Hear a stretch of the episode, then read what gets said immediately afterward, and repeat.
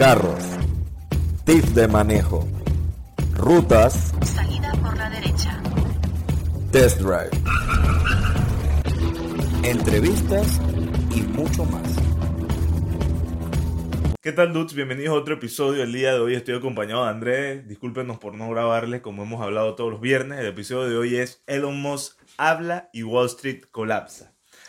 Y sí, suena un poco extraño, pero así como Elon Musk de un día para otro puede hacer 10 billones de dólares, así mismito puede caer las acciones por discurso o por... Eso es a lo que yo le llamaría el verdadero poder de la palabra.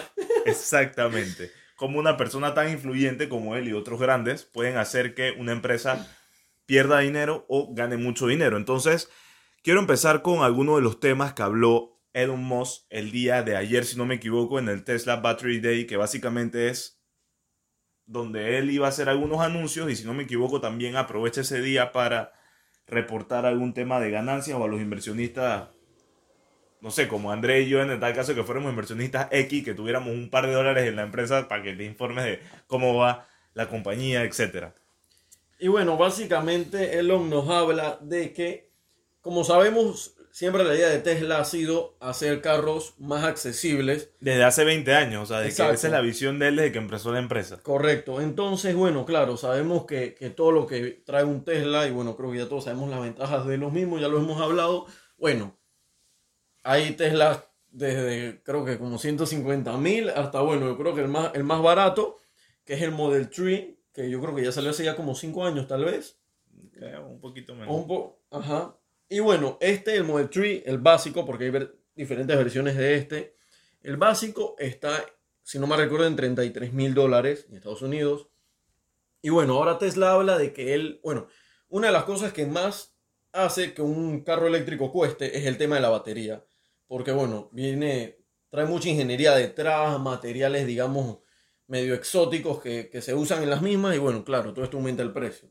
Pero bueno, ahora Elon Musk habla de que ha diseñado, por así decirlo, una nueva forma de hacer las baterías y entonces con esto poder reducir el precio del carro más barato de Tesla de, de, de 33 mil dólares hasta 25 mil dólares, que la verdad, Juan Pablo, pienso que es una cifra...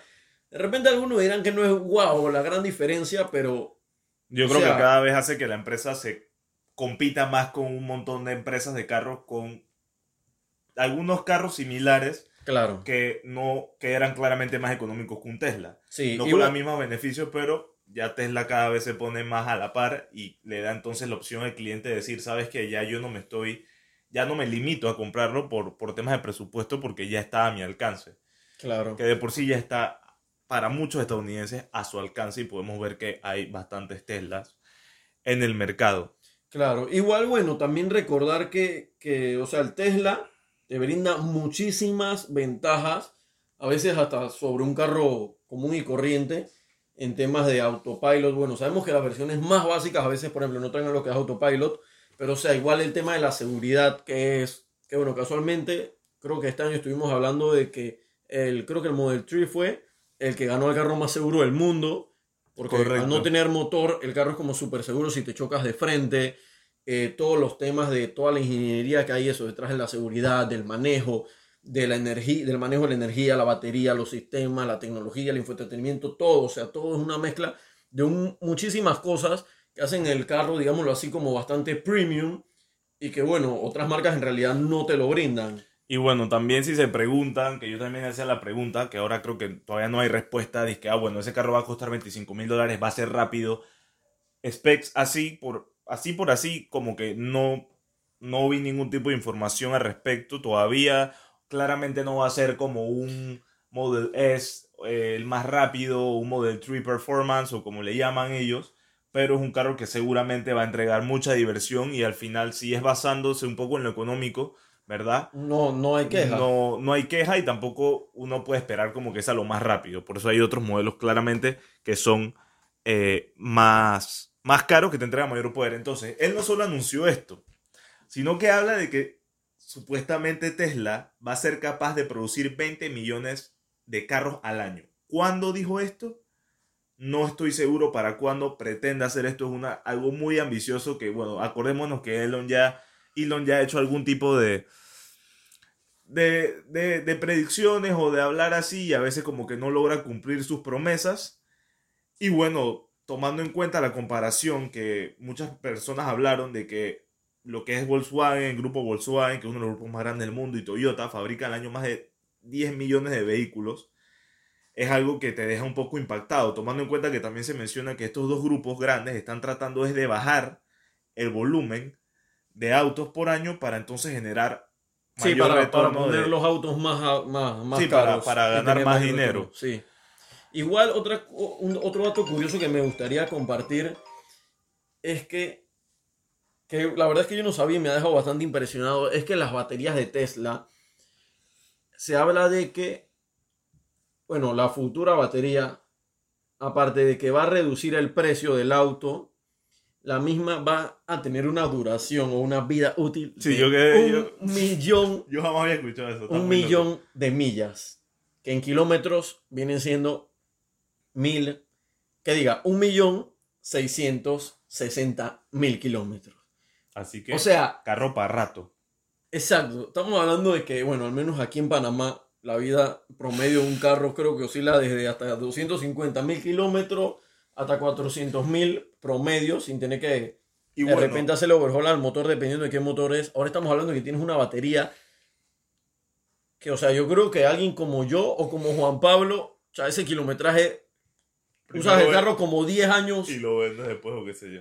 yo creo que usas el carro como 15 años o 20 años y todavía no llegas a esa cantidad de kilómetros. Y- Y adicional hablan de que, bueno, eso es en kilometraje, pero a- adicional a eso se habla de que va a tener una durabilidad garantizada de 10 años.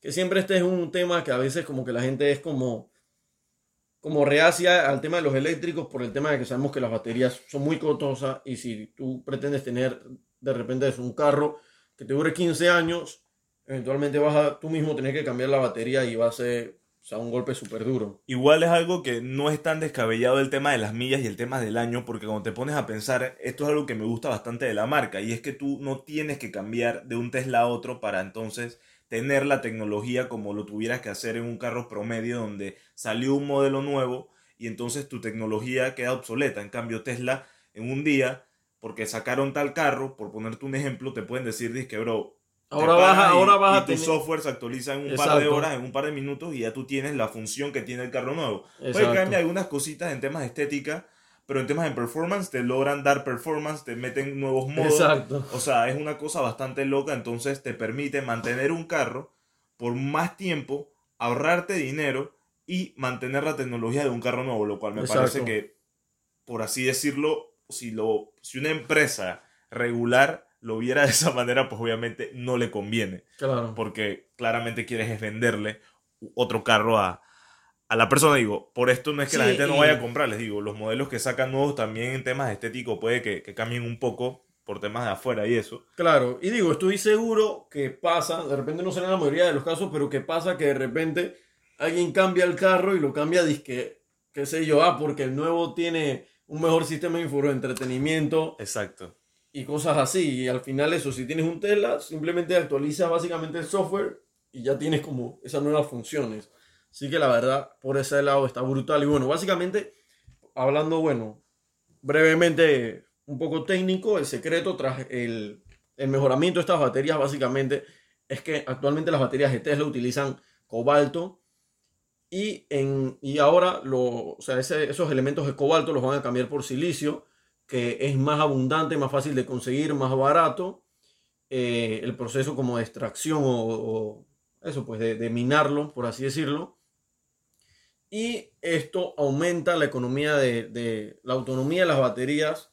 Inclusive se habla de que van a aumentar un poco como el tamaño de las celdas de la batería, pero que estas van a tener como el doble de capacidad de energía y que al final la autonomía del vehículo va a aumentar como un 16%. Y aparte de eso, las baterías van a ser todavía más livianas, no sé cómo, pero bueno, la verdad es que es una gran ventaja porque bueno, al final también recordemos que mientras menos peso, al final ahorras más energía. Bueno, me parece que Elon claramente en este tipo de presentaciones seguramente no había mucha gente, pero no puede dejar de votarla y hizo anuncio de un nuevo vehículo, el Tesla Model S Plate, Y bueno, para que tengan una idea de la locura de este carro, estamos hablando de un carro que va a ser 0 a 100, según dicen, en 2.2, digo, en 2 segundos, con una velocidad máxima de 320 caballos de fuerza, perdón, una velocidad máxima de 320 kilómetros, 1100 caballos de fuerza, un precio alrededor de 140 mil dólares y un cuarto de milla en 9 segundos. O sea, imagínense este carro, un carro de cuatro puertas, no estamos hablando del, Del roadster. del Roadster, que creo que va a ser eso así en 1.9. O sea, imagínense la locura de este carro.